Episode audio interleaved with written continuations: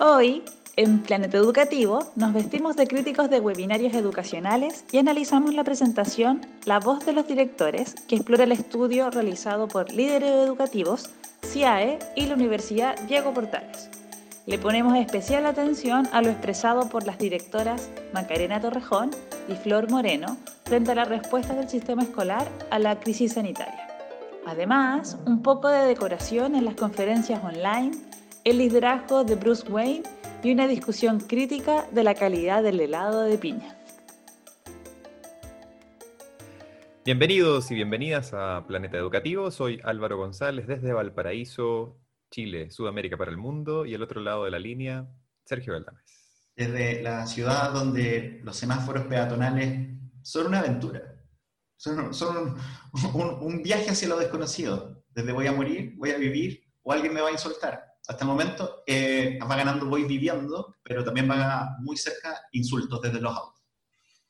Nunca sabes lo que te va a tocar en un cruce peatonal en Villa Alemana. No. la semana anterior comenté que hay mucha carreta y mucha carrera nocturna de carreta, pero las carretas, a pesar de todo, súper bien. Son los autos.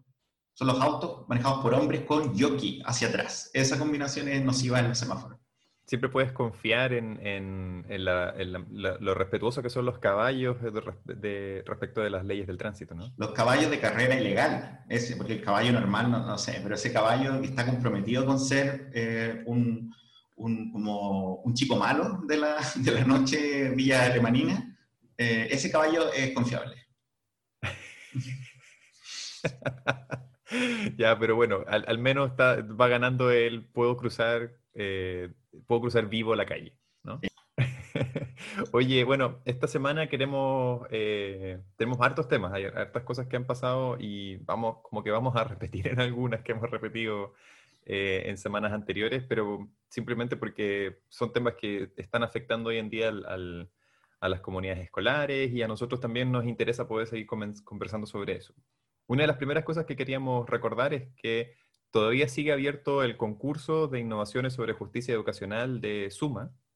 Em, y queríamos eh, volver a, repetir la, invitación que hace Francisco de Suma para que, para que postulen al concurso. Así que eh, les dejamos eh, la invitación de Francisco. Hola amigas y amigos, les queremos contar que desde Suma hemos lanzado la primera versión del concurso de innovación para la justicia educacional en América Latina. Suma es un laboratorio de investigación e innovación en educación creado en el año 2016 por el Banco Interamericano de Desarrollo, con el apoyo de los Ministerios de Educación de Brasil, Chile, Colombia, Ecuador, México, Perú y Uruguay. Desde el año 2018 también son miembros los ministerios de Guatemala, Honduras y Panamá. El concurso cuenta con dos categorías de participación. La primera para apoyar aquellas innovaciones promisorias de la región que estén en una fase de desarrollo inicial y requieran de apoyo técnico monetario para mejorar su modelo de implementación. En este caso, se otorgarán tres premios de 10 mil dólares cada uno, más apoyo técnico por parte de Suma, valorado en 5 mil dólares para cada innovación. La segunda categoría será para apoyar aquellas innovaciones consolidadas que hayan tenido resultados y quieran hacer una evaluación de impacto. El premio para esta categoría consistirá en la preselección de dos iniciativas, las cuales serán patrocinadas y apoyadas por Suma, para postularse al Global Trials Fund, fondo administrado por la organización británica Education Endowment Foundation. A modo de referencia, el año 2019, Suma se adjudicó un total de 750 mil dólares para llevar a cabo tres innovaciones, financiando así tres evaluaciones de impacto. Podrán postular instituciones públicas o privadas y los tipos de intervenciones a seleccionar podrán ser desde metodologías de gestión, formas de organización, tipos de evaluaciones, entre otros, o también a nivel de prácticas y estrategias pedagógicas dentro de la sala de clases. Toda la información del concurso la podrán encontrar en sumaedu.org. Las postulaciones estarán abiertas hasta el 21 de septiembre de 2020. Muchas gracias por el apoyo y esperamos que nos puedan ayudar con la difusión de este concurso. Un abrazo. Bien, así que anímense eh, a postular hasta el 21 de septiembre. Pueden enviar sus propuestas para, eh, para, innovaciones. Nosotros conocemos un par de personas y grupos que están entusiasmados, así que eh, jueguensela. Yo le quiero agradecer a, Suma, eh, que es nuestro primer sponsor, de muchos más, esperamos. Y, y que sí, si hay preguntas y hay gente que ha como siguiendo esto, comí helado de piña esta, o tomé helado de piña, más que lo tomé, tomé helado de piña esta semana. ¿El helado, ¿El helado, se come o se toma? Oh, yo me lo tomé, porque te cuento que llegó, mi problema es que estoy comprando cosas online, no, no, no quiero entrar en ningún súper de Villa Alemana, tenemos mucho, súper tricot, pero, mm, pero llegó derretido, se me derritió el helado, eso pasó. Y, em, Ajá. No pun intended. No pun intended, no, absolutamente no. Y me senté a comerme con mi casatita de helado de piña sabori y estaba medio, medio líquido, así que yo me tomé el helado. Oye, ¿y cómo, cómo, era la marca de helados de Curicó? Todavía estamos esperando Polo. que llamen. Sí, Camilo Enríquez con Peña, Polo, helados Polo, vamos, necesitamos, yo puedo usar su polera, me puedo hacer un tatuaje Polo, si eso, por, por, por helados ilimitados, casas ilimitadas por vida, yo me haría un tatuaje de, de Polo. Total, mis tatuajes son horrendos, así que ya, o sería viola. y hay uno que dice delivery de comida china en tu brazo, así que... Dice, dice algo con sushi y, y wontons. sushi y wonton, aquí. Está súper cerca de lo que quería. Sí, sí. Oye, buena tenemos una semana extraña, deberíamos un plan distinto, seamos honestos, teníamos un plan distinto para este fin de semana, pero, pero, pero, pero, pero, los dos, independientemente, nos encontramos con un webinario súper bueno en online. ¿Cuándo fue esto? ¿El jueves? Eh, sí, el jueves en la tarde. Y, no, y, que, los dos nos, nos llamaban, oye, este de webinario está súper bueno, y, y, y, pensamos que podríamos comentarlo, porque también sí. no solo habla de cosas que están súper alineadas con, con, lo que hemos venido hablando este último mes especialmente, pero también eh, en particular tiene la voz de los directores. Sí, sí, estábamos comentando justamente eso el, el día del, del webinario. Eh, solo de referencia, estamos grabando el domingo 13 de septiembre. Este, este evento fue el jueves 10 y a nosotros también nos pareció que más allá de lo que los investigadores o las investigadoras que estaban ahí, que era Xavier Bani de, de, la Universidad de Chile, José Weinstein de la Universidad Diego Portales y Carmen Montesinos de la Católica de Valparaíso, eh, el, el, el, comentario, porque no fue, ni, no fue ni tanto testimonio, fue muy comentario como más analítico de las, de las directoras que estuvieron ahí, eh, Macarena y Flor, fue súper interesante como efectivamente poner la voz de los directores en, esto, en estos temas. Yo lo que, lo que antes vamos a pasar un poco a qué se trató el estudio, eh, un mini resumen. Tenemos unas cuñas totalmente legales del, del, webinario, más o menos legales. No nos bajen, más o menos. no nos bajen, no nos demanden. No tenemos plata, no nos demanden, no van a ganar nada. El helado de piña claro. ya, ya fue comido. Pero, pero te quería comentar algo que, bueno, que, que, lo que más me llama la atención lo, y aparece en lo que he estado observando con, con, muy frecuentemente, que es que el alto nivel profesional de los, de los directores y directoras en Chile hoy día. Y, y yo estoy súper contento, trabajo con muchos líderes educativos desde que llegué y un poquito antes, y siempre me encuentro con, con personas súper profesionales, con, con, con, alto nivel como eh, técnico, pero también ético.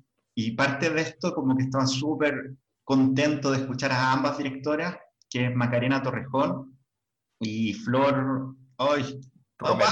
Oh, Flor Romero, sí lo dije, es que el Word se pega, mi computador está muy viejo. Y, no. pero, pero me quedé como, como súper contento y se alinea también de, yo trabajo con un equipo en, sabes, como en, en San Felipe de, de, directoras que también son, son espectaculares. Y, y me acordaba de, no, no, voy a, no me voy a extender demasiado, pero cuando tú y yo partimos trabajando con directores por ahí por el 2003, 2004, oh, que era hostil el ambiente, era súper complicado, eran direct, usualmente directores, hombres muy mayores, que venían, que eran designados, que venían, claro. Que venían, de, la, venían de la dictadura, hablando de... Varios de, varios de ellos, sí, pues varios de ellos se habían mantenido en su mismo cargo por 15, 20 eh, o más años. Y era con, bueno, y también con esta idea de que cuando eres designado eh, no, te, no te pueden echar o, y no tenés por qué formarte. Muchas veces no tenían competencias pedagógicas o de liderazgo, eran, eran, eran ambientes, no eran en todos, para nada, encontráis directores súper buenos también, pero, pero hoy día no es, es, es muy usual encontrar una, un talento en nuestros directores, en nuestros líderes, en nuestro UTP, eh, espectacular. Y, y, y, lo digo no solo porque me, me llamó mucho la atención, sino que siento que parte del argumento que ellas levantan en esta presentación tiene harto que ver con con qué significa para el sistema escolar hoy día tener escuelas más preparadas para liderar cambios desde abajo. Sí, o sea, bueno, dejemos que José nos explique un poco, eh, esto, este es un, audio tomado de la, de la presentación que hicieron el día jueves, donde José explica eh, en qué consistió esta, esta encuesta que se llama La voz de los directores. El objetivo es conocer la opinión de los directores y directoras de establecimientos frente a toda esta situación que existió de pandemia y de crisis. Y no solo nos interesa conocer la experiencia, sino que también la visión que directores y directoras tienen respecto al retorno a las actividades educativas. Y en ese sentido es que hemos organizado la presentación eh, con estos cuatro puntos de la experiencia que ha significado para estos directivos enfrentar la situación del COVID. Después, saber cuál es la opinión que ellos tienen respecto de lo que se ha hecho en términos de políticas educativas en esta materia eh, después entrar al tema de cómo ven el regreso a clases presenciales y por último el tema de cuál es su visión respecto a los efectos que van a quedar de esta crisis. Es decir, una vez que se haya vuelto a clases presenciales y una suerte de nueva normalidad, ¿qué es lo que piensan que va a ocurrir desde el punto de vista de los directores para la educación chilena? Bien, ahí está. Entonces, José explicaba eh, en, los cuatro temas que esta, mm, que este, que esta encuesta, que esta consulta cubrió. Eh, la gente que contestó esta encuesta estaba dirigida a directores y directoras de eh, colegios de distintas dependencias, eh, públicos, subvencionados, privados. Sí, y bueno, y también, obviamente hay limitaciones metodológicas en cualquier tipo de estudio de este, de este estilo, pero tiene un número interesante, son sobre 300 respuestas que, igual nos da un poquito de, confiabilidad en, lo que estamos diciendo, pero también porque tanto, yo creo que el espíritu del, del, seminario fue muy interesante, que parte con esta presentación inicial de estos datos que hace José, y después tenemos la discusión de estos datos en, desde una visión mucho más cualitativa, desde dos casos, que una escuela en, Constitución y una escuela en Santiago, en Peña Sí, sí. Bueno, una, cosa también que, nos gustaría que ustedes pudieran, quienes nos están escuchando, puedan revisar eh, en las web de las de las tres instituciones. Está, hay un documento eh, donde están descritos los resultados, las gráficas y todo eso. Y creo que es súper bueno también hacer eh, la, la, lectura más en detalle de eso. Hoy día nosotros nos queremos quedar un poco más con, con la interpretación que hacen estas, estas dos directoras acerca de, de los resultados que que fueron arrojando, eh, que fue arrojando la encuesta. Un paréntesis nada más, como de, tema aparte, en, en, algún momento las directoras también lo mencionan, pero eh, estando como un poco como saturados de webinarios y cosas, eh, generalmente uno se encuentra con pocos, pocos eventos que son como tan, entre comillas, didácticos, como que eh, en el fondo tienen súper claro qué es lo que quieren hacer, que es como poner a la gente a conversar, y en este sentido creo que funcionó súper bien. tal vez lo, más, lo, que más me marcó a mí, yo creo, de todo este seminario, es que tengo que poner algo detrás de mi muralla, así frente, frente detrás mío, la, muralla, porque ahora yo no tengo nada, es una muralla blanca. Sí, tú, Tenías, tú tenías un cuadro de una, de una niña diabólica. en la espalda tengo un cuadro eh, que es como... Eh, terrorífico y tierno al mismo tiempo. Oh, es terrorífico. es como si, si, un día Álvaro González desaparece del planeta y nadie sabe qué pasó, el cuadro fue. La niña del cuadro te mató y te llevó a otra dimensión, porque no vamos a encontrar tu cuerpo. Terrorífico. Oye, eh, pasemos, ¿te parece a la, a la primera? Eh, lo, que queremos invitarlos es que vamos a poner extractos de la presentación. Ya vamos a escuchar primero a, la, a, Macarena, que, que interesante parte de lo, lo que tengo dos comentarios antes de, partir. Uno es muy tonto, pero tengo que hacerlo. Por supuesto. Macarena em, Torrejón es directora de, en Constitución. Y Constitución es mi zona. Es mi zona, es em, región del Maule, la mejor región. Lo estás estirando un poquito porque no queda ni tan cerca de Curicó. No, pero para mí todo el Maule, excepto Talca, que es un lugar horrible que todos deberían odiar. Pues me encantó escuchar a, Macarena eh, y también me encantó que, también que, este seminario invitara a directoras de otros lugares. Y esto parte un poco de, así interesante, que, especialmente, bueno, el líder educativo ha hecho eso constantemente. por alguna razón hay, un, hay un director o un, un líder de, de, Teno que aparece en todos los, los, webinarios, que parece que, es increíble. Y ahora me gustó que, se extendieran a la mejor región. Y te tengo algunas celebridades de la región para comenzar. Por supuesto. Eh, voy a, mira, Pato Armazábal. estoy, hablando de tu idioma, Álvaro. Hice un esfuerzo wikipedístico y busqué datos de fútbol. Ídolo, ídolo para Ormazábal, como no, pero para todos los cruzados, este es un regalito para todos los cruzados, de hecho deberíamos ponerle el episodio cruzado a este capítulo. Sin duda, ese viene, se viene con los colores clásicos de la Universidad Católica que son celestes, no sé, ah. no sé tanto, no me pidáis tanto Álvaro, Pato Ormazábal, que tú sabes que para mí es una persona muy especial porque no solo es curicano, sino que además es primo de Priscila Ormazábal, que era amiga mía en el colegio. Fama. Ah. Se, une a, la fama, a, mis amigos de famosos que tengo, que incluyen a María Joaquina de Carrusel, que era, compañera de curso de, eh, de, nuestra amiga. De la Carla, ¿no? Carla López, sí, me acordé de su nombre súper bien y súper rápido. Oye, espérate, ¿tú, ¿tú, no fuiste como amigo fugazmente de Bartichotto también? Yo fui amigo de Bartichotto, sí. Ese fue otro capítulo porque fuimos, fuimos íntimos con Bartichotto, pusimos a cantar. Es muy largo esto, sería muy largo este rabbit. Pero también en Curicó, gran ciudad, gran región. Y te tengo a Daniel Leighton, tu amigo, en que tú lo apoyas en todo lo que ha hecho. Daniel Leighton también curicano, el primer doctor de Curicó. Y no puedo olvidar, no puedo, dos personas más para cerrar esto. Eh, mundial Sub-17, eh, Japón, Sub-17, 1993. Chile sale tercero por penales en este mundial. Grande figura su Rosenthal, sus Neira, sus Lobos. El último gol que le da el triunfo a Chile, tercer lugar, Nelson Garrido, le pega, cruzado a la derecha, el arquero ataja a los supercampeón, el tiro rompe la mano del arquero, entra y Chile conquista el tercer lugar en el Mundial. Esa persona, Nelson Garrido, y casi amigo mío. Pero también mi, mi último nombre, Beatriz Fernández, la reina del Maule. La reina del Maule. Sin duda, tiene las llaves. O sea, sabemos que Linares es una de las grandes metrópolis de la región. Una de, una de las cuatro metrópolis de la región. Así que vea que es fan del, podcast, es la, reina, y ahora tenemos otra gran figura que es Macarena Torrejo. Sí, oye, bueno, eh, escuchemos entonces eh, cuál fue la opinión de Macarena respecto a los resultados de esta encuesta. Sí, hola a todos los que nos escuchan y bueno, eh, creo que José hizo una síntesis muy, muy amplia y muy comprensible de todo lo que, lo que evidencia este, esta encuesta y este estudio y estos, estos análisis que se realizan, ¿cierto?, con una voz muy importante que es la voz de, de los directores y directoras. En mi calidad de directora, ¿cierto?, yo les, comentaba que desde marzo asumí este, este rol y también con, mucho, con muchos desafíos, con una comunidad de 255 estudiantes, con una amplia vulnerabilidad, y creo que muchas de las informaciones que ustedes nos relatan acá tienen mucho que ver con lo que hacemos cada día, del el interés de los directores, de, de buscar e intentar mucho más de responder a todas las necesidades que se, que se han ido presentando.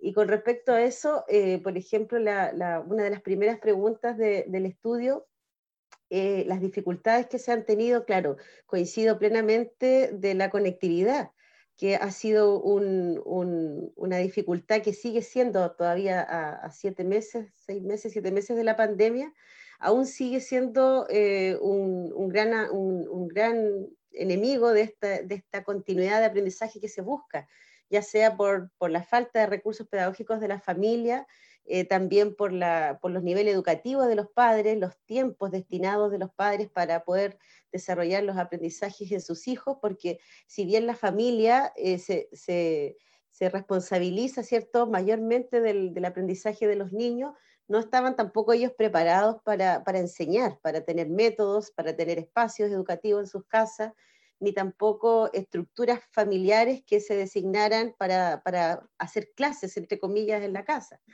coincido plenamente eh, con ello.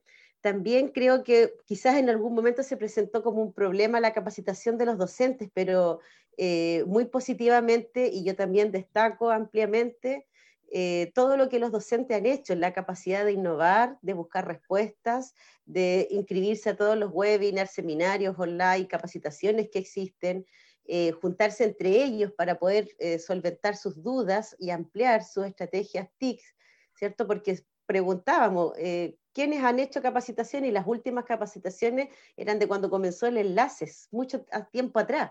Entonces hubo una, necesidad, pero también un espíritu de buscar esas respuestas, de sentirse responsables, de que eh, de ellos dependía buscar estas estrategias tecnológicas y no esperar que llegara un curso del ministerio, sino ellos buscar muchas, muchas formas. Entonces comenzaron a grabarse cápsulas, algunos se compraban eh, elementos tecnológicos para tener en sus casas y eso también lo, eh, lo, destaco ampliamente del compromiso de los docentes. Y también ahí eh, se vincula, ¿cierto?, el amplio compromiso que va en contra de, lo que todos podemos decir, ¿cierto? Todos nos sentimos cansados, agobiados, pero cuando un docente tiene un amplio compromiso con el aprendizaje de sus estudiantes, el, el, agobio pasa a segundo plano, porque también se, se, se, valoriza todo lo que el docente está haciendo eh, fuera de sus horarios, ¿cierto? Ya nadie podía tener, cerrar su computadora a las 6 de la tarde, apagar su celular a las 6 de la tarde, porque los horarios continúan en respuestas.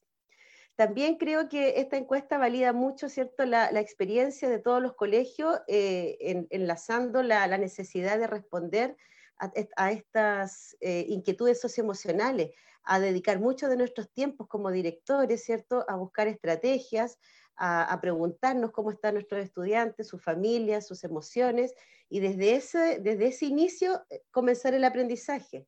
Eh, seguramente a muchos directores les ha pasado que, hay mucha información de familias con diferentes dificultades, pero también el, colegio tuvo que darse este tiempo de, de, revisarlas, ver cómo estábamos respondiendo y también qué, qué, herramientas contábamos. Por ejemplo, en mi colegio nosotros organizamos un equipo socioemocional que se vinculó mucho con, con los especialistas interdisciplinarios buscando esta, estas respuestas.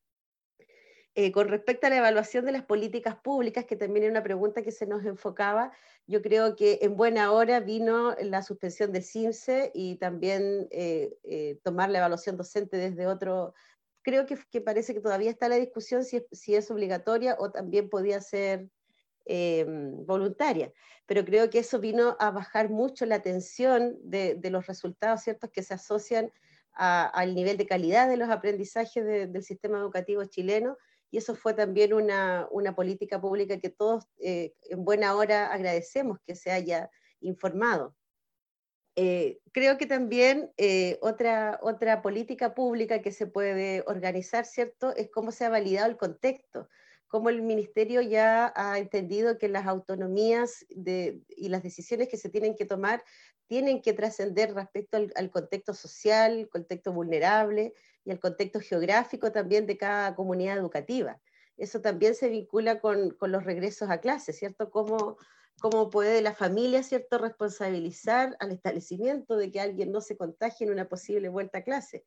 Eh, y cómo también trasciende el verbo del, asegurar o al intentar responder eh, desde, los compromisos de los directores, porque sentirnos cierto o poder decir que algún director puede asegurar algo en este contexto eh, va tomando otro, otros matices.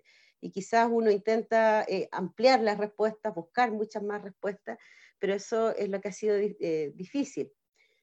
con respecto al, al, punto de las preguntas, cuando se enfocaba cierto al regreso, al regreso a clases, también eh, van las necesidades y las oportunidades de las familias, porque también la escuela tiene ese, efecto y ese factor social, que la escuela eh, recibe ¿cierto? a los niños cuando eh, hay padres que trabajan. Por ejemplo, mi escuela tiene muchos padres pescadores que han tenido que dejar a sus hijos solos por tener que buscar la fuente laboral. Ahora empiezan los procesos de reforestación, de siembras, entonces también la escuela respondía a, esas necesidades y tampoco lo, podemos hacer ahora. Con aspectos positivos, eh, que también había unas preguntas que se enfocaban de, de, la, de, pandemia, ¿cierto? Eh, bien José eh, mostraba los efectos negativos, ¿cierto? La desigualdad, la amplitud y vulnerabilidad que yo les contaba ayer, que, bueno, mi comunidad ha sufrido una pérdida muy importante, eh, pero también uno se cuestiona, ¿cierto?, cómo aumentan estos, estas vulnerabilidades, estas dificultades de los alumnos en casa. Y, creo que eso también es, los puntos negativos.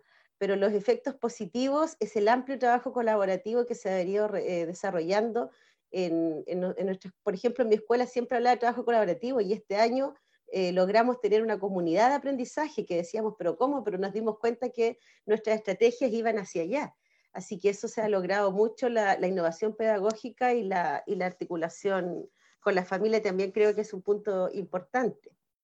Y bueno, creo que la, encuesta eh, plasma muy bien lo que estamos viviendo los directores con, con nuestro compromiso, con nuestro trabajo, nuestro liderazgo, con las amplias decisiones que se tienen que tomar también cuando uno es la cabeza de una organización con respecto a la asistencia, los turnos, las responsabilidades, a las articulaciones de los roles.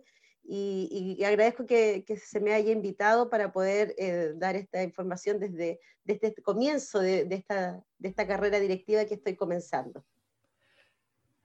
Bien, ahí estaba la opinión de Macarena. Eh, es interesante también, aparte de lo que estábamos comentando antes de escuchar el audio, de, mm, incorporar personas que están en otras regiones del país, generalmente se concentra en la zona central, directores de, la región metropolitana, o en el caso, por ejemplo, de la Católica de Valparaíso, donde hay mucho trabajo con la gente de la región de Valparaíso, podría incorporar estas voces también de, personas que están en, en, otras partes que a veces quedan fuera de estas conversaciones, pero creo que también es interesante que el perfil de ella es, una directora Nobel, eh, en, cierto sentido, ¿no? No, no, no me queda claro si ella habrá tenido, esta será su primera experiencia como directora o, no, pero estaba recién empezando y qué momento para empezar a, dirigir un colegio. Te pasaste. Eso, mi primera nota es esa, es, ¿qué sabéis de partir tu rol de directora Nobel en el pleno de la pandemia? lo tengo hasta subrayado. ¡Qué horror! Imagináis partís como tú, oye, bienvenido a esta nueva pega, by the way, el mundo puede acabarse. Buena suerte. ¿Qué, qué fuerza de, como, qué, qué, fuerza de voluntad, pero también qué capacidad profesional, ¿cachai? Hay que tener para, para asumir un desafío así en un contexto como este. De más. Bueno, ella es bien positiva en todo lo que dice. Hay, algo como que, ambas directoras dicen constantemente que, esta situación adversa los ha puesto como a prueba y ha desarrollado habilidades que tal vez no, no, se, no esperaban. Hablan mucho de la creatividad, mucho de la innovación pedagógica. Y mm, yo, yo creo que creo, yo tomé muchas notas, estoy muy profesional en los últimos podcasts. Tengo un Demasiado. Word, abierto que tiene como guiones, que tiene headings, subheadings increíble. Em, si ustedes lo vieran, se darían cuenta que solo 5% de eso entra en el episodio. Ay, sí, muchas cosas. Tengo muchas tallas como, oye, ¿qué onda, qué onda el zafrada? Lo noté también. Pero eh, no, también del Maule, Álvaro, también del Maule. Pero, es cacha que lo primero, no sé si lo primero, pero algo, uno de los temas que más eh, me quedó de ella fue, aparecen las dos directoras, pero como, porque ella habla primero, me, esta idea de de, felicitar a su equipo, ya que creo aparece con fuerza y que es algo tan central en, en, la, dirección y en el rol del liderazgo, que no es tan técnico, pero también tiene todo este tema bien motivacional, que, que es central en cualquier organización, y lo vemos ahora que estamos tan, estamos todos, en todas las organizaciones, todos los lugares de trabajo, estamos tan dañados, que recibir este feedback positivo a un, nivel, a un espacio como este, debe ser súper tremendo y, y, lo sentí súper auténtico también, como desde ella, como mira, mis profesores han sido excelentes en, en estar al nivel como de, de, estas demandas, en esta, en esta exigencia, y hay mucho en su discurso de, de esto que me recordó mucho, tanto a los marcos más de liderazgo transformacional,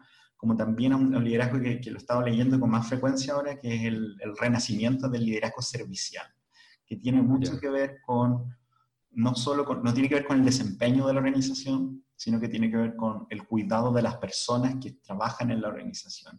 Sí, bueno, una de las partes de la encuesta precisamente hablaba un poco de eso, ¿no? Como cuáles son las cosas que han estado haciendo eh, en respuesta a la situación de, cierre de escuelas y, educación remota. Y, ella pone, pone de, le, le, da relevancia a esta cuestión, ¿no? Como a mi juicio, no sé qué opinas tú, pero como entre líneas yo leo de que ella en el fondo está dando a, entender de que no ha sido ella la que ha tenido que eh, buscar todas las soluciones y, tomar todas las decisiones, sino que se ha sentido de alguna manera que ha sido un esfuerzo colectivo. Eh, y creo que eso es súper importante.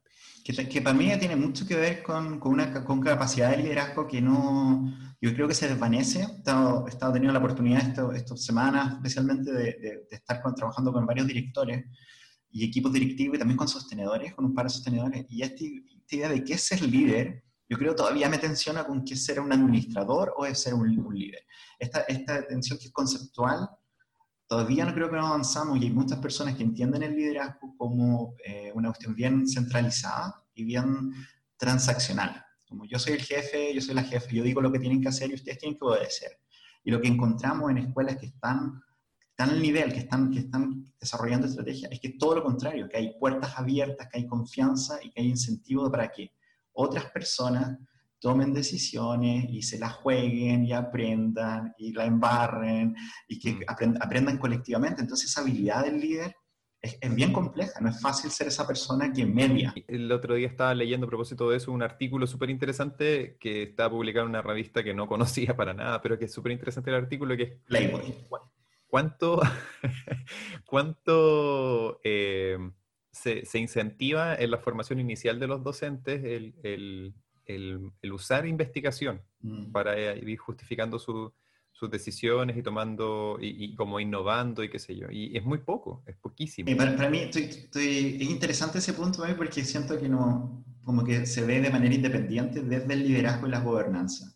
Como que yo puedo decirle a los profesores, usa evidencia, toma tus decisiones informadas, en teoría, en experiencias que han sido analizadas, pero si después mi director, mi directora no me deja, si después el sostenedor no me deja, si después me castigan, el se me castiga o la evaluación docente me castiga por innovar, por salirme del camino y encontrar otra forma, no, no puedo hacerlo. Y lo que yo siento, y, parte de ahí te, comentaba un poco antes, que, que, lo que para mí el resumen, la, Macarena hace una presentación súper bonita de, de como de los límites de la escuela, que después Carmen al final lo toma de nuevo, como que hay cosas que la escuela no puede hacer y está haciendo.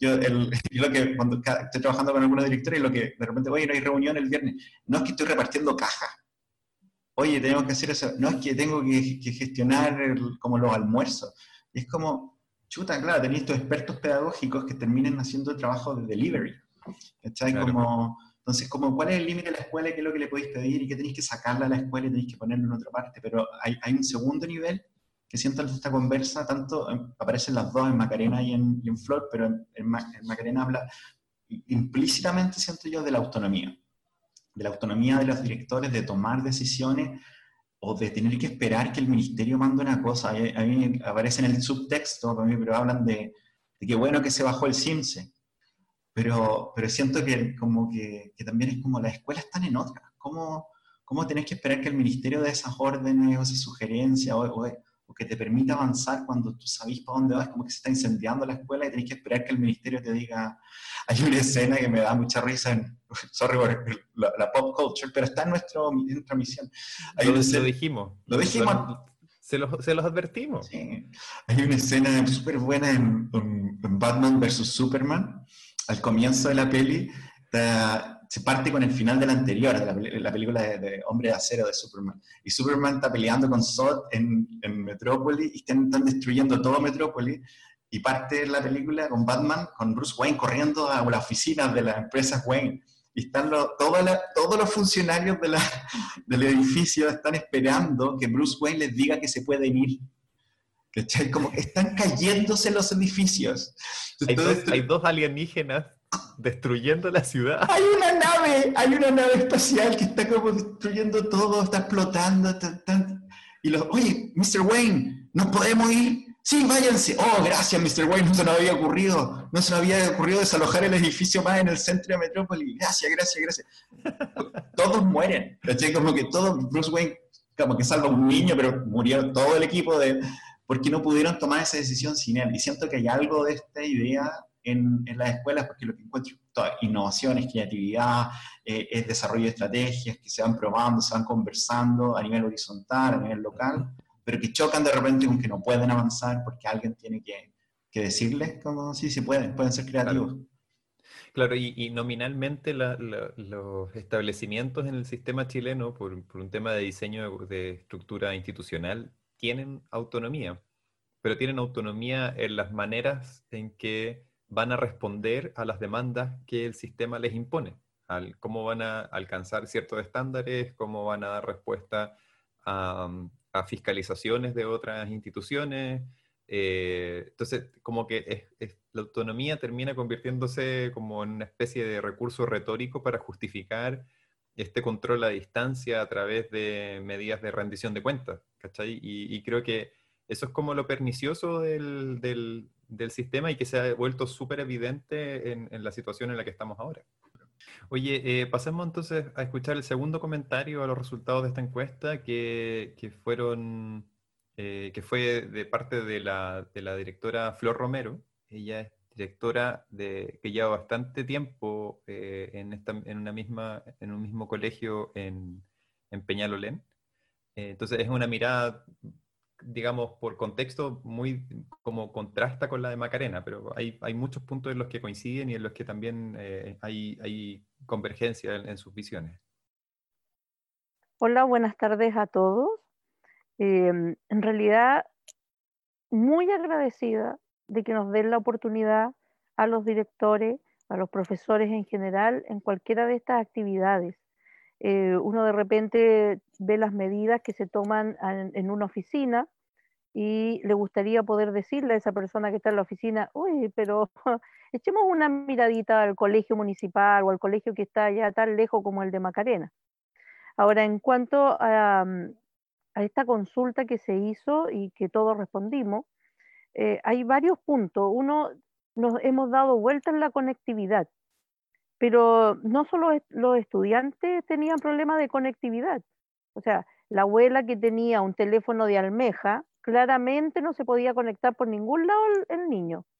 Y entonces eso generó que los profesores que cambiábamos teléfono fuéramos dándole teléfono a los niños que tenían este problema de que no se podían conectar. Ahora con el Internet era más complicado. Pero curiosamente, bueno, la necesidad hace nacer la creatividad, ¿no? Entonces los apoderados me contaban que una apoderada de la cuadra, digamos, quedaba con internet y compartían el pago entre tres o cuatro apoderados y todos se conectaban a estudiar. O sea, los apoderados que querían que realmente sus chicos aprendieran, buscaron la forma de poderse conectar pero no solamente el problema de conectividad era con los estudiantes. O sea, piensen ustedes un profesor, un docente con cuatro niños que se tienen que conectar a sus clases, con, con suerte dos computadores, dos celulares. También eso tuvo un impacto en, en, el inicio de todo esto, porque es difícil compatibilizar eh, esto de la casa, los niños, los niños que están en el colegio y además tengo que hacer clase como profesora. Em, a mí me llama la atención, sí, un porcentaje alto, de un 83% según eh, eh, lo que se presentó, de los recursos. El recurso más utilizado fueron lo que hace el profesor, la guía, las cápsulas.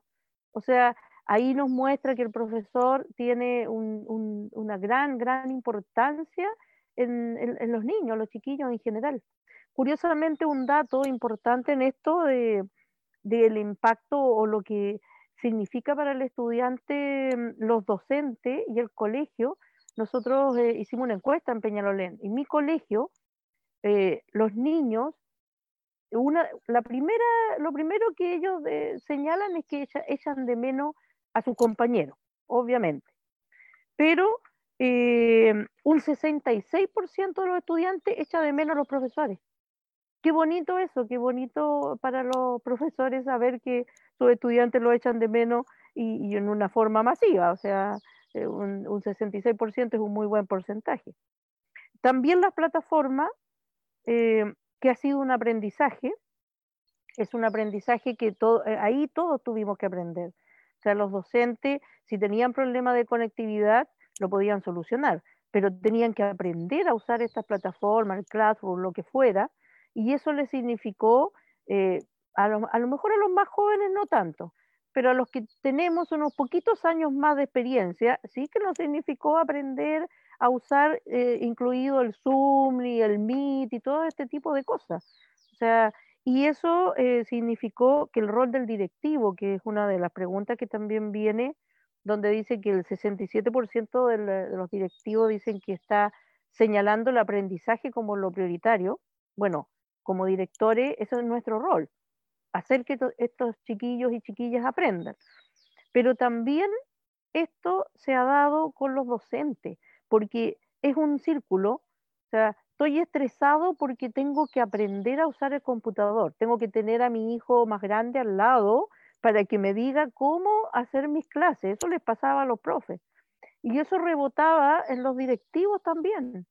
O sea, esto, el estudio que hizo Lidwood, donde dice que nosotros estamos en, en, el segundo lugar de la influencia sobre el aprendizaje, yo creo que ahora eso tomó mucha relevancia porque no solamente influenciamos, somos el segundo porque influenciamos a los docentes, pero no solamente influenciamos por el aprendizaje, sino que tuvimos que sostener a los docentes, y no solamente a los docentes, a los asistentes de la educación también. Entonces, eso hay que, hay que considerarlo, que ha sido un, un estrés que se ha tenido que ir superando y muchas veces no se ha superado. O sea, eh, yo creo que si hacen una estadística, más de algún profesor está con licencia porque se vio sobrepasado con entre sus hijos el internet y tener que aprender de las plataformas, eh, colapsaron, colapsaron. Ahora, en cuanto a las políticas que se mencionan, hay cosas que a mí me parecen lógicas, o sea, políticamente era como obvio que suspendieran el CIMSE, o sea, para todos los docentes y todos los que trabajamos en educación es algo que, que tiene una, una, gran lógica.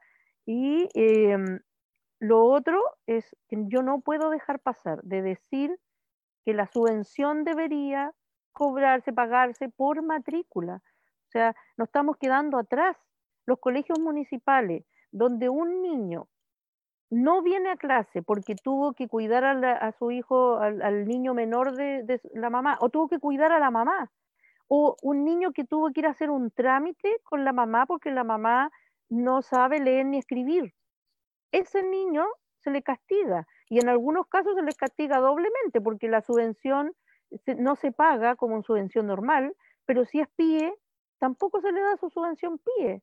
Entonces, el sistema, en ese sentido, a mi juicio, me parece que, no es muy apoyador de, todos los eh, estudiantes de, todo Chile. Em, otro de los puntos era el retorno a clase en realidad yo estoy en ese porcentaje pequeño que sí quería que volvieran a clase. Y eh, porque tanto en la estadística que se dio en Peñalolén, también el 80% de los apoderados de los estudiantes, los estudiantes en menor porcentaje, ellos querían volver, pero los apoderados y todos los funcionarios eh, obviamente no quieren volver este año. Pero yo tengo una dualidad y una dicotomía que yo creo que muchos directores lo deben tener cuando contestaron esta encuesta especialmente y lo siguen teniendo. O sea, mi labor es que los chiquillos aprendan.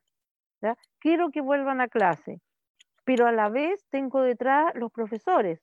O sea, ¿qué hago con los profesores mayores? ¿Qué hago con los profesores si se me contagian? Los asistentes de la educación. Entonces, ya, pero no estoy pensando en la parte educativa, estoy pensando en el otro lado.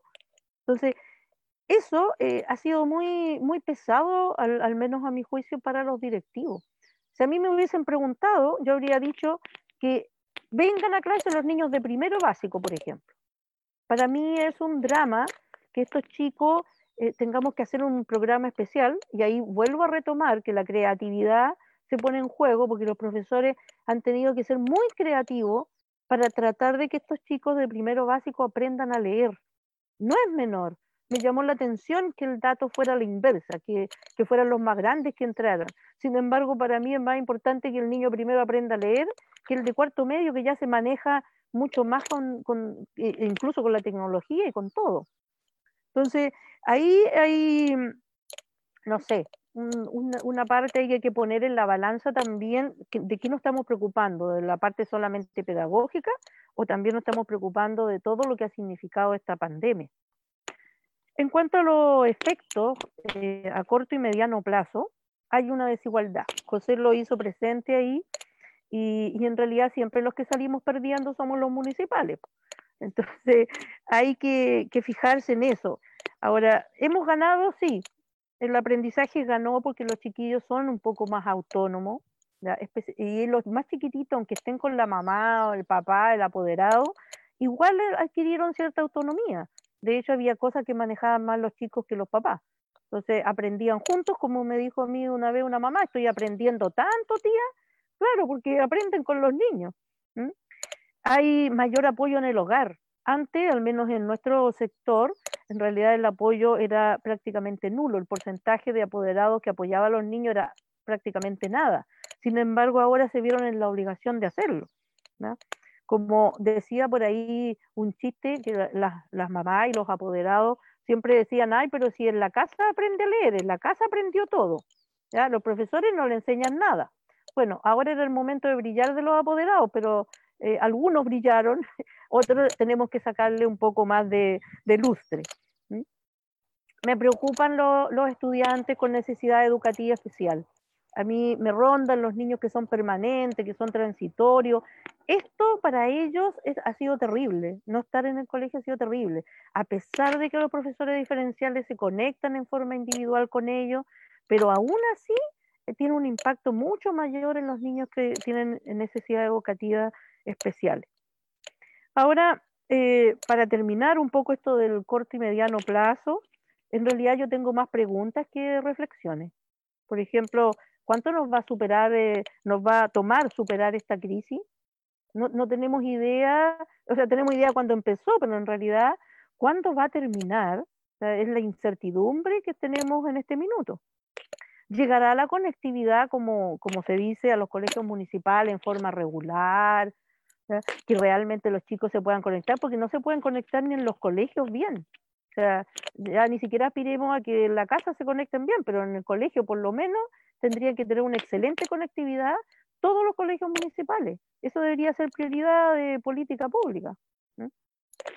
¿Cuánto de lo que tenemos lo podemos mantener? Recuerden que que esto que hemos logrado, cuando vengan los otros tiempos, eso va a tener también un impacto de que la gente se olvida. Yo creo que mantener el lazo con los apoderados es una de las cosas que, sin lugar a dudas tenemos que, lograr. O sea, ese apoderado, por ejemplo, que, que, no quería que hubiese ningún día feriado, por él ojalá no hubieran vacaciones, porque quería que el niño estuviera el primero en llegar, el último en irse y que decía, no, si es que los profesores se lo arreglan. Y hoy en día se están comunicando con los profesores para decirle, tía, mire, mire lo que aprendo con mi niño y logré enseñarle tal cosa. Entonces, ojalá que esa relación de llamar al profesor, aunque sea a las 10 de la noche, para decirle, tía, no entiendo cómo hacer esta tarea, pero ojalá que eso se mantenga. Y el virus, eh, creemos que el virus va a desaparecer en el 2021 el virus llegó para quedarse. Por lo tanto, tenemos que tener una política que sea mucho más eh, a largo plazo. ¿no? Esto no puede quedarse solamente en esto. Y lo otro, que a mí me parece súper importante, es el currículum priorizado. Si pudimos hacer un currículum priorizado, entonces, ¿por qué no mejoramos el currículum?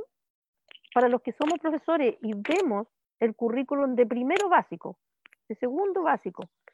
Por favor, son una inmensidad de contenido, además que tenemos una inmensidad de subsectores, entre ellos algunos que no deberían estar. Entonces, si pudimos hacer un currículum priorizado, el ministerio hizo un currículum priorizado, nos mandó. Entonces, ¿por qué no modificamos también el currículum y lo priorizamos siempre, no solamente en tiempo de pandemia? ¿Qué es lo más importante que los niños tienen que aprender? Bueno, con todas estas preguntas, eh, que yo me quedo y se las dejo a ustedes también, em, la reflexión es, nos cuesta salir adelante, sí, pero nos volvemos mucho más creativos. O sea, esta pandemia nos hizo creativos y eso es algo que les va a quedar a los profesores. Los profesores han aprendido mucho y han inventado cada cosa para poder llegar a su estudiantes, a pesar de que han expuesto su casa, pero de todas maneras han estado ahí. Muchas gracias por eh, invitarme a esta participación. Bien, ahí estaba entonces el comentario de Flor Romero sobre eh, los resultados de la encuesta La voz de los directores en, tiempos de pandemia. Eh, solo para recordarles, este es un estudio que publicó que publicaron en conjunto la, eh, la, Universidad Diego Portales, la Pontificia Universidad Católica Valparaíso y el CIAE de la Universidad de Chile, eh, que conforman eh, uno de los centros de liderazgo que el Ministerio de Educación está financiando a partir de este año como en su segunda etapa. Sergio, no sé, ¿qué cosas crees tú que fueron como, que te llamaron la atención de la, de, la opinión de Flor? Creo que tengo nueve guiones en mi Word de comentarios sobre el trabajo de Flor, y algunos con subguiones, con subheadings. Pero mira, como, como, primero como recordar que lo que te decía al comienzo, que para mí como que escuché primero a, la, a Macarena, y, me encantó porque no era solo un relato, como mira esto es lo que hacemos en la escuela, sino que era una teorización, era una discusión súper interesante de los distintos puntos de, de, de, algunos de los puntos de esta pesadilla. Y dije, oye, qué, buen nivel de, de, Macarena, nada lo va a superar. Error, Flor superó a Macarena. Y también tal vez tiene que ver con, que, con lo que tú decías al comienzo, que este, eh, bueno, una, eh, Macarena era directora Nobel y Flor tenía un poco un poco más de cancha en esto y también yo creo que eso te, marca alguna diferencia. Ambas me encantaron, pero Flor abre, abre como nuevos como temas que encontré súper interesante. Y esto no lo dice al comienzo, pero lo dice como a la mitad, pero, pero viví, he visto ese meme de, de Vince eh, McHannon de, que se va emocionando, que hay distintas cosas que lo van emocionando. Lo que empezó, oh, qué interesante, qué interesante, y como que me empecé a caer en la silla, y un momento que ella dice, bueno, sí, de acuerdo a investigaciones a, a Leafwood, los directores somos el segundo, el segundo factor más relevante en, para los aprendizajes, pero yo creo que en estos contextos somos el primero. Y fue como, ¿what? Porque, porque esa es la discusión que armamos el otro día en el capítulo de, que, revisamos de los directores como la segunda variable, y fue como, oh, dije, Flor escucha el podcast.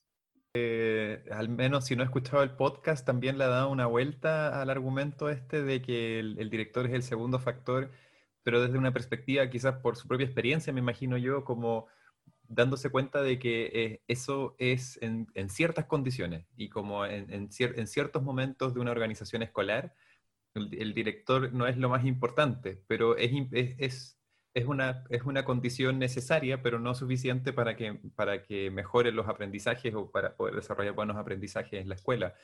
Pero cuando la situación cambia de manera tan radical como ha cambiado ahora, puede tomar mucha más relevancia, porque su, sabemos que la dirección eh, escolar tiene una, importancia fundamental para, el, para organizar el trabajo de los docentes. Y el gran desafío, como ella y Macarena lo planteaban, en este tiempo ha sido pensar diferente el cómo organizar la enseñanza y cómo poder mantener eh, en, funcionamiento, en movimiento, el, proceso de enseñanza y aprendizaje, pero esta vez a distancia. Creo que el acento que pone, que pone Flor me recordó mucho, hay una teoría en, recursos humanos que se llama la teoría de los recursos y las demandas, y que tiene que ver con, esto, con, el, con el, contexto que estamos hablando, y que, que tu trabajo estoy parafraseando algo pero un poquito más fome que esto, pero como que tu trabajo te pide cosas y esas cosas te desgastan, esas son las demandas, pero también te entrega cosas y esas cosas te, te ayudan a, a, mejorar lo tuyo, pero también a disminuir las demandas. Y creo que también en resumen este contexto no ha subido las demandas, pero no ha bajado los recursos, entonces estamos súper desbalanceados y, y gran, gran parte de los estudios de esta teoría se fijan en las consecuencias negativas en la salud eh, física y psicológica de los trabajadores. Creo eh. que igual es interesante como ampliar o complejizar el análisis más allá, ya lo habíamos comentado en este episodio donde hablamos acerca de cómo están reabriendo la escuela en otros países, eh, pero complejizar la mirada más allá de, de, abrir o no abrir en función de que si los estudiantes pierden más o menos aprendizaje. Eh, y, considerar estos, otros estos otros elementos. solo para terminar el punto, eh, esta semana apareció una noticia de que en Italia 13.000 profesores se habían infectado con COVID al regresar a clases. ¿Sabes cómo se saluda en Italia? Tres besos. Tres. Tres besos. Y como, ya, estoy listo. Ahí está enfermo. El segundo beso te enferma, el tercero te, te remata. Y, y o sea, para mí este es el tema súper central, cuando pensáis en los profes como un recurso ilimitado, y de verdad que se mueran los profes, ¿no? Pues como que se pongan en riesgo. Pero para cuando lo bajáis, cuando el medio es de lejos, como, oh, ¿cuánto se van a enfermar? un porcentaje menor, ¿vale la pena? ¿El riesgo super, eh, es inferior a, a las ganancias de esta, de esta, decisión? Pero cuando lo ves desde los de las directoras, donde son sus amigos, donde son sus colegas, donde son personas con las que han colaborado por años y ellas mismas se ponen en peligro, creo que te recuerda que cada vida es importante. Ahora, esto no significa para nada renunciar a, buscar maneras en que puedas retomar cierto grado de eh, continuidad en el proceso educativo. Y quizás esto implica como pensar en, modelos híbridos de face to face, es decir, como presencial, no presencial, o qué sé yo, dependiendo de las condiciones en las que está cada territorio. Y creo que eso es súper importante reforzar. Yo siento que, de alguna manera, eh, el hecho de querer eh, como retomar una actividad que está limitada por muchos factores y de hecho eh, la, directora comentaba un factor que es súper clave que es la conectividad. no solamente en los hogares, sino que también en la misma escuela y por parte de los mismos profesores. Entonces, si no, si no has podido arreglar eso, ¿cachai? Y quieres como poner todas las fichas en volver a la escuela, donde tienes el riesgo de tener que volver a cerrarla, para que vuelvan a la casa, pues, para bajar los contagios en una zona donde los contagios estaban controlados, pero al abrir la escuela puede que te lo desborde, mm. y, no, y no fuiste capaz en todo este tiempo de generar unas condiciones para que esa, esa educación a distancia se pueda hacer de manera medianamente adecuada, eh, vamos a volver a esta misma discusión que los estudiantes están perdiendo aprendizaje, que no son autónomos en su proceso de mm. aprendizaje. Y esto ya habla de otros temas, o sea, ya no habla como de quieres volver o no quieres volver a mm. clase y los profesores quieren o no quieren, o quieren flojear o no quieren flojear, eh, que fue un poco lo que en alguna manera se estaba insinuando en algún punto en la, en la comunicación desde el ministerio. exacto, la, eh, de nuevo uniendo un poco los dos temas, tanto lo que, lo que focaliza Macarena, siento que Flor lo avanza a, la importancia de creer que las escuelas pueden encontrar una solución flexible y creativa pertinente al contexto. Ella en un momento dice, las orientaciones que nos están llegando y los mensajes tanto del estudio como de la política pública es que los, estudiantes mayores vuelvan, eh, sino que vuelvan los de tercero y cuarto medio. Para mí eso no tiene sentido es importante que vuelvan los chicos, porque los chicos tienen que aprender a leer y es una habilidad como fundamental y todo. No digo que, insisto, no digo que ese sea el camino para todo Chile, etcétera, pero creo que cada escuela podría tomar esa decisión en base a, su experiencia, pero también cruzado con lo que decía ella antes. Oye, si mis profesores de, de tercero y cuarto medio, de séptimo y octavo, tienen 60 años, tal vez no puedan volver esos profes. ¿ya? Tal vez tengo que poner, ah, si queréis que vuelvan, tienen que volver profesores que tal vez sus alumnos están tan en riesgo. Yo, déjame la posibilidad como directora, como director, de, de organizar esto en la medida de, de, generar opciones flexibles que tal vez me resulten a mí, pero no le resulten a la escuela al lado, o al territorio al lado, o a la región de al lado, etc. Oye, bueno, quizás ya deberíamos ir cerrando un poco este comentario, pero no sé si te queda algo más respecto de lo que mencionaba Flor en su comentario. Eh, no, no tengo una conclusión, puse conclusión incluso y me marcó por tilde, pero no voy a poner tilde, no, no, no, no, no. Y niego, me niego ante el tilde, pero, pero creo que tú, me cuentas que podrías poner, podríamos poner una, una cuña de Carmen. Carmen hace un punto ahí que creo que, que, que le da bien, bien el clavo en, en la problemática. Escuchemos lo que dice en qué medida lo que, lo que, estas buenas prácticas, o sea, lo que se está aprendiendo, de alguna manera se está sistematizando, cosa que se traduzca en un aprendizaje más organizacional, eh, no solamente a nivel de la escuela, sino también a nivel de red de escuela o a nivel comunal. Entonces, eh, aquí hay un riesgo de que eh, las comunidades escolares estén haciendo mucho esfuerzo, están haciendo cosas, por ejemplo, cuando tú contabas todo lo que implica hacer una cápsula, desde la música, o sea, producción total, una profesora no es productora de eventos, ni productora musical, por lo tanto lo que se requiere de ella es muchísimo. Eh, pero ahí hay ejemplos de buenas prácticas que no sabemos si están de alguna manera desde el ministerio siendo sistematizadas, recogidas, cosa que efectivamente el aprendizaje que tiene cada escuela, que ha ido aprendiendo a veces por ensayo y error, se traduzca más bien en un aprendizaje más del sistema eh, ya sea nacional o por último del sistema a nivel del sostenedor. Entonces, ustedes han tenido oportunidades de, conectarse con otras instituciones, pero yo entiendo que a lo mejor como colegio están ya suficiente con todo lo que tienen que hacer, si además le piden, oye, escriban un, capítulo, un libro para esto, ya, es mucho. Entonces, no sé cómo están viendo ustedes eh, este trabajo. Eh, Xavier. Y déjame agregar solo una parte a esa misma pregunta eh, que, que, me parece muy interesante, eh, que si la política pública está ayudando, nosotros tratamos esto, este ejercicio hoy día también en parte tiene, tiene ese rol, pero si desde la política pública es, si se han, también han tenido más conexión, o la misma o menos, con otras escuelas en términos de compartir, dado el enorme esfuerzo que significa hacer una cápsula o una estrategia eh, de apoyo para eh, reenganchar estudiantes, etcétera, y todo, todo el tiempo que eso significa que un bien que siempre ha sido escaso, pero ahora todavía muchísimo más, si se están compartiendo a nivel de la comuna, entre escuelas, entre redes de escuelas, ¿qué está pasando con eso o qué ha pasado en, esto, en estos meses a propósito de eso?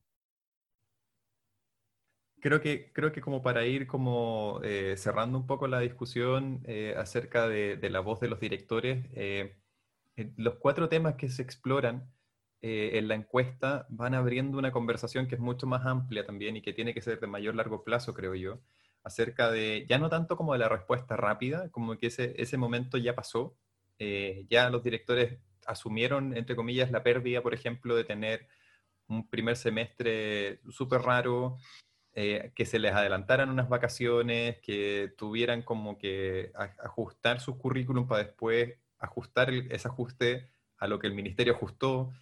Eh, y, como en el fondo ya yo creo que muchos de, los colegios ya hicieron un poco la pérdida de algunas cosas. Mm, estoy súper de acuerdo. De hecho, mi última nota tiene que ver con eso. Estoy llegando al final de dos, dos hojas de Word, Álvaro, dos hojas de Word.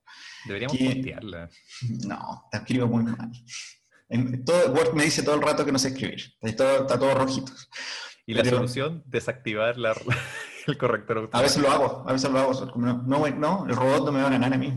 Eh, pero, pero siento que, que, ya que estamos en septiembre, si nos viene octubre, si nos viene el fin de año, como que echo de menos desde nivel central que hay una visión más estratégica de esto. Y en Chile siento que siempre es como, la próxima semana a lo mejor volvemos, a lo mejor no. Es como todavía falta, me siento que falta esa visión estratégica que es un componente central de cualquier, eh, cualquier como organización que cree en el liderazgo.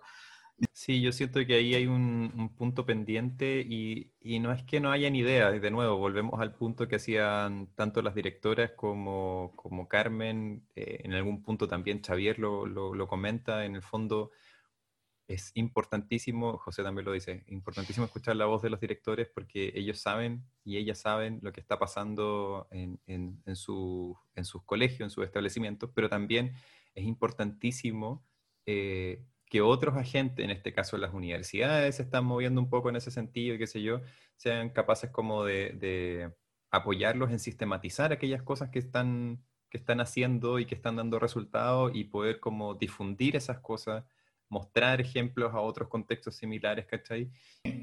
Sí, sí, de nuevo, como que nos, devuelve que como todo el tema de gobernanza, todo el tema de liderazgo intermedio y liderazgo central, que, increíblemente se está quedando detrás del liderazgo escolar. Como que tú esperas que el apoyo venga de arriba hacia abajo, pero lo que, nos, lo que está, también está mostrando acá y en otros lugares es que, que de bottom up, que desde abajo hacia arriba estamos, están apareciendo respuestas que, que pueden ser súper importantes para entender el fin de año, pero también el próximo año, que puede ser, de nuevo, súper similar a este, y tenemos que ya como que proyectarnos hacia allá. Yo creo que lo, último que queda eh, en, mi cabeza es que mm, es como, como esto va, que es importante de nuevo la visión estratégica porque esto va a ir cambiando y puede que nos encontremos frente a un cambio radical de la educación, de la idea de la escuela como un lugar físico que tal vez va a ser por lo menos híbrido, y, tenemos que ir pensando cuáles son las ventajas que genera eso y cómo se vincula con cosas fuera de la escuela, como el trabajo, como el transporte, que, que, que, van a empezar a, conversar y de nuevo, tal vez, creo que lo dijo Carmen al final, que es como no le podemos pedir que la escuela solucione todo, eh, dejemos la discusión hasta acá. Nos gustaría, como siempre, escuchar sus impresiones eh, a través de redes sociales. Así que cualquier eh, comentario, pregunta, queja o incluso algún tipo de burla, aceptamos burlas también. Sí, si quieren mandar helado de piña, por favor, pero con sí, helado de piña a Villa Alemana, pueden encontrarnos en Twitter. Yo estoy en arroba Álvaro González T. Yo estoy en arroba Sergio Galdames. Para los que nos siguen en planetaeducativo.cl, vamos a colocar links al, webinar, está en Facebook, entiendo, y, está, y vamos a poner el informe que está súper bueno. Sí, y le, le agradecemos también a, a, Carmen, a Xavier y a José por, por eh, darnos permiso, sin saberlo, pero nos dieron permiso para ocupar, ocupar estos, estos audios. Agradecemos también enormemente a las directoras, a Macarena y a Flor, por, por sus opiniones que nos, que nos, eh, nos motivaron a hacer el, este episodio eh, esta semana. Originalmente le íbamos a tener, pero dijimos que era muy irresponsable y muy poco profesional llamarlas como un viernes para decirles que se pueden grabar un domingo. Pero, pero ojalá las tengamos en el futuro. Eh, nos vemos la próxima semana. Adiós.